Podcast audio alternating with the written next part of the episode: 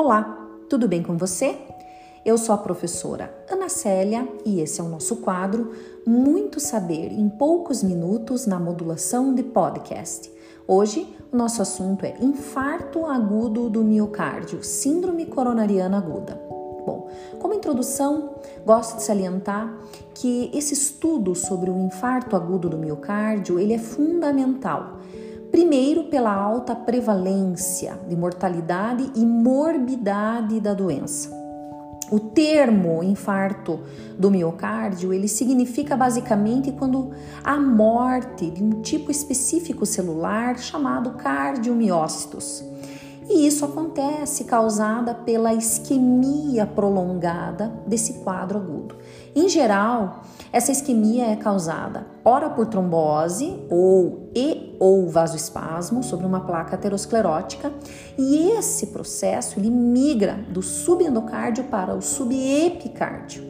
Dessa forma, os eventos acontecem e a ruptura súbita da formação desse trombo ela pode deixar essa placa vulnerável e é, levar o paciente ao óbito. Uh, o diagnóstico ele é feito com base é, em, no tripé diagnóstico para o IAM. Primeiro é o quadro clínico, as alterações eletrocardiográficas e a elevação dos marcadores bioquímicos de necrose.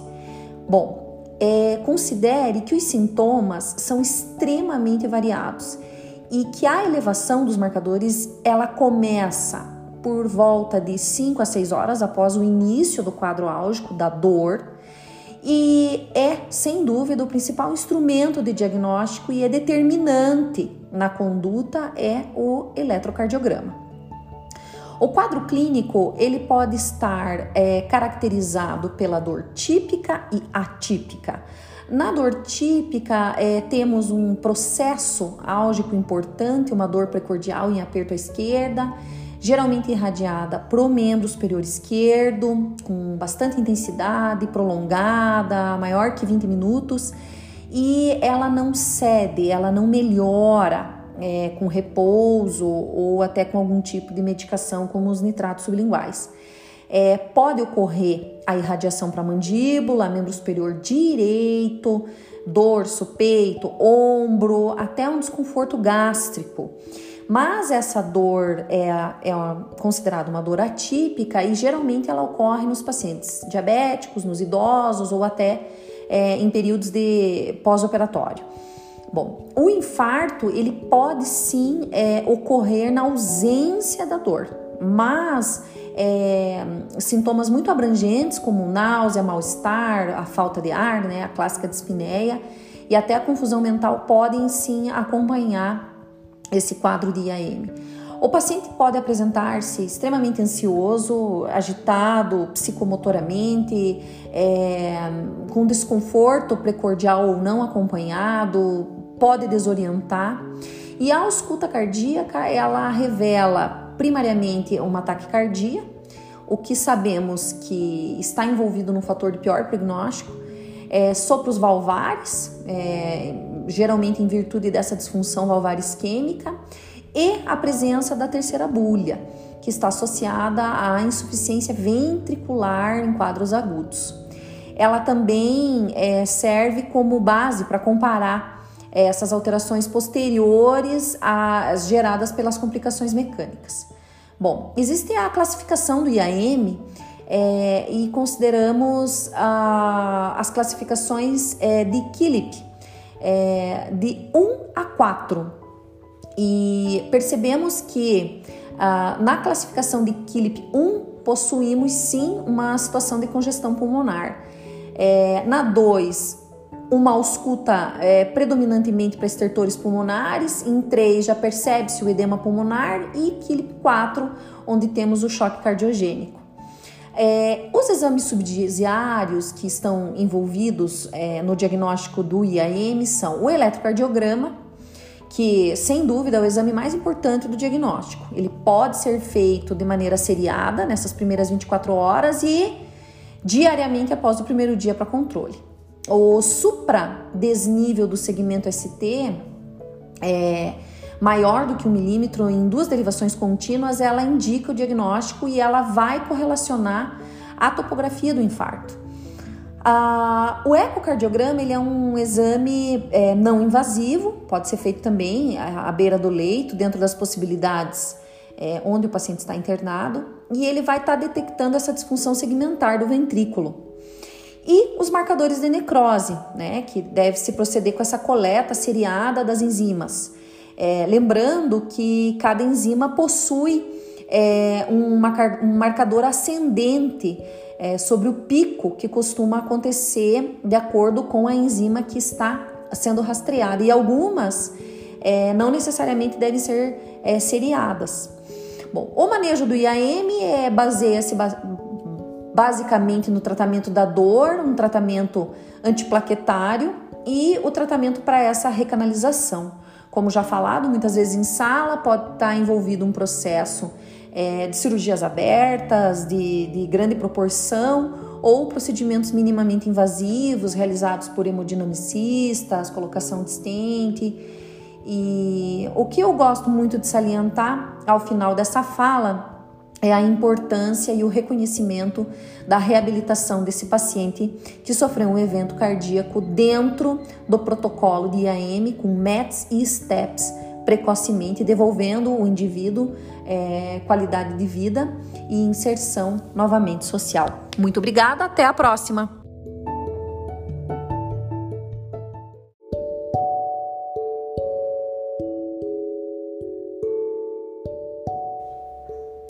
Olá, tudo bem com você? Hoje o nosso quadro é sobre revascularização miocárdica no nosso podcast. Bom, o que eu venho falar para você hoje, pessoal, é sobre a situação da cirurgia cardíaca em meados de 1960 até a nossa atualidade. Bom, nas primeiras décadas do século XX, a cirurgia cardíaca é, começou a ganhar grandes expressões. É, inicialmente, isso possibilitou o real princípio da cirurgia cardíaca que hoje é, vivenciamos hoje, né? Consideramos até um impulso fantástico é, na parte de cirurgia de revascularização do miocárdio. Bom, o tratamento cirúrgico da doença arterial coronariana, a nossa DAC, ela provavelmente hoje se constitui é, um assunto dos mais estudados dentre as especialidades é, dos profissionais da área da saúde. Historicamente, a revascularização do miocárdio ela está dentro de uma enorme visibilidade. Além é, da possibilidade de morte iminente frente a todos esses procedimentos do coração, da manipulação, as artérias coronárias, as alternativas hoje disponíveis, né, como a angioplastia, elas contribuem para uma polêmica dentro de qual é o procedimento melhor para aquele paciente frente à doença coronária. Bom, para vocês terem uma ideia, a, os primórdios da revascularização do miocárdio começa em, em meados de 1950, nas primeiras décadas do século 20 começaram os procedimentos de maneira muito primitivos, né, envolvendo até uma ideia inicial de desenvolvimento de, desenvolvimento de circulação colateral, que hoje tanto é, ouvimos e vemos, é, né, quanto a sigla ECMO. É, a revascularização do miocárdio, hoje, ela possui técnicas de grande excelência que se perpetuam. É, artérias é, torácicas internas, é, enxertos arteriais alternativos, até artérias radiais, gastroepiglótica, epigástrica inferior, a utilização da circunflexa lateral femoral. Então, a situação para revascularizar, para que o coração encontre um novo caminho né, para circulação adequada, ela possui várias vertentes. É, o emprego da veia safena magna é que consagrou a cirurgia de revascularização do miocárdio. Hoje até é utilizado em inúmeros centros para complementação dessa revascularização em determinadas artérias coronárias. Lógico que sabemos que a patência da veia safena humana é inferior à das artérias torácicas internas. é, justamente em parte pela estrutura da veia safena e por ela ser afetada por elevadas pressões e distensão, né? seja no preparo ou quando posicionada como enxerto aorto coronário. A dissecção dessa veia safena, ela pode ser realizada ou em pequenas incisões, com aproximadamente 4 centímetros de extensão, é, e falamos então que deixamos uma ponte de pele íntegra entre cada incisão.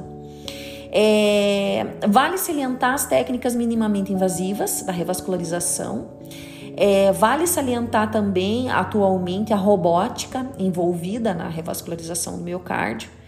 E finalizando, é, lembrar que essa revascularização, esse novo circular é, de sangue para esse coração, ele pode estar envolvido num processo de evento cardíaco súbito ou naquele processo tão famoso em nossas aulas é, do caminhar é, com uma pressão arterial elevada, triglicerídeos, colesterol, sedentarismo, tabagismo, etilismo, obesidade, o diabetes, histórico familiar, pode estar cursando também com esse tipo de histórico.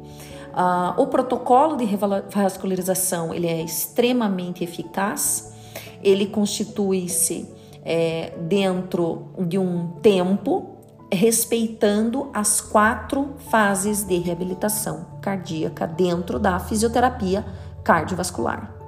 Obrigada e até a próxima!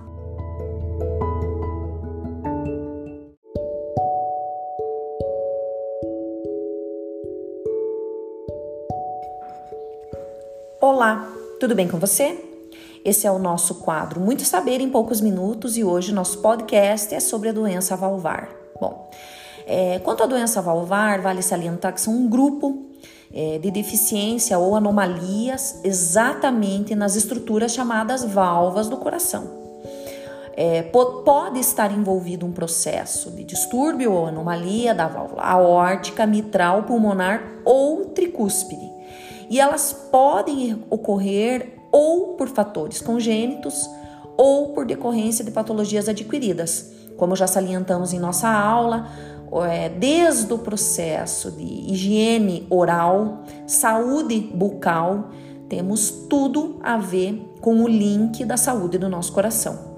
Bom, sabemos que esse nosso coração possui essas quatro cavidades, esses dois átrios, esses dois ventrículos e que eles são separados é, pelas válvulas que vão impedir que o refluxo do sangue no momento da contração do músculo é, faça com que ele seja ejetado sempre no mesmo sentido, nutrindo e principalmente é, oxigenando esse organismo por completo. Quando uma dessas estruturas não está funcionando corretamente, o sangue pode fluir no sentido contrário. É, como, como dizemos, ele tem um escape e aí sofre uma resistência à sua ejeção e sobrecarrega o coração. É, dentre todos os sintomas da doença valvar, pode estar envolvido a dispneia, a sensação de palpitação, o cansaço durante a execução de algumas AVDs e até mesmo desmaio. Saliento que o quadro clínico do paciente está intimamente ligado à situação do tamanho que é o problema dentro dessa estrutura que é a válvula do coração que está envolvido nesse processo patológico. O diagnóstico é realizado por meio de imagens, o mais importante padrão ouro é o ecocardiograma e o tratamento é individualizado. Então, conforme cada caso, cada patologia e o grau de deteriorização valvar é que vai ser definido o possível tratamento ou até o reparo cirúrgico nesse momento. É, existem as opções da substituição pela válvula natural e pela válvula de prótese mecânica é, ou biológica. O protocolo da doença valvar é um protocolo também muito utilizado, é um, é, chamamos de um protocolo rápido. É, calculamos ele dentro, é, respeitando as quatro fases da reabilitação da fisioterapia cardiovascular. É, saliento que devemos ter o conhecimento sobre escala de esforço de Borg, é, a pressão arterial, a frequência cardíaca de treino ideal para aquele paciente naquele momento é, que ele chegou para a reabilitação. É, geralmente, essa reabilitação é feita em unidades e essas unidades compreendem de, de 7 a 10 dias de reabilitação. Muito obrigada e até a próxima!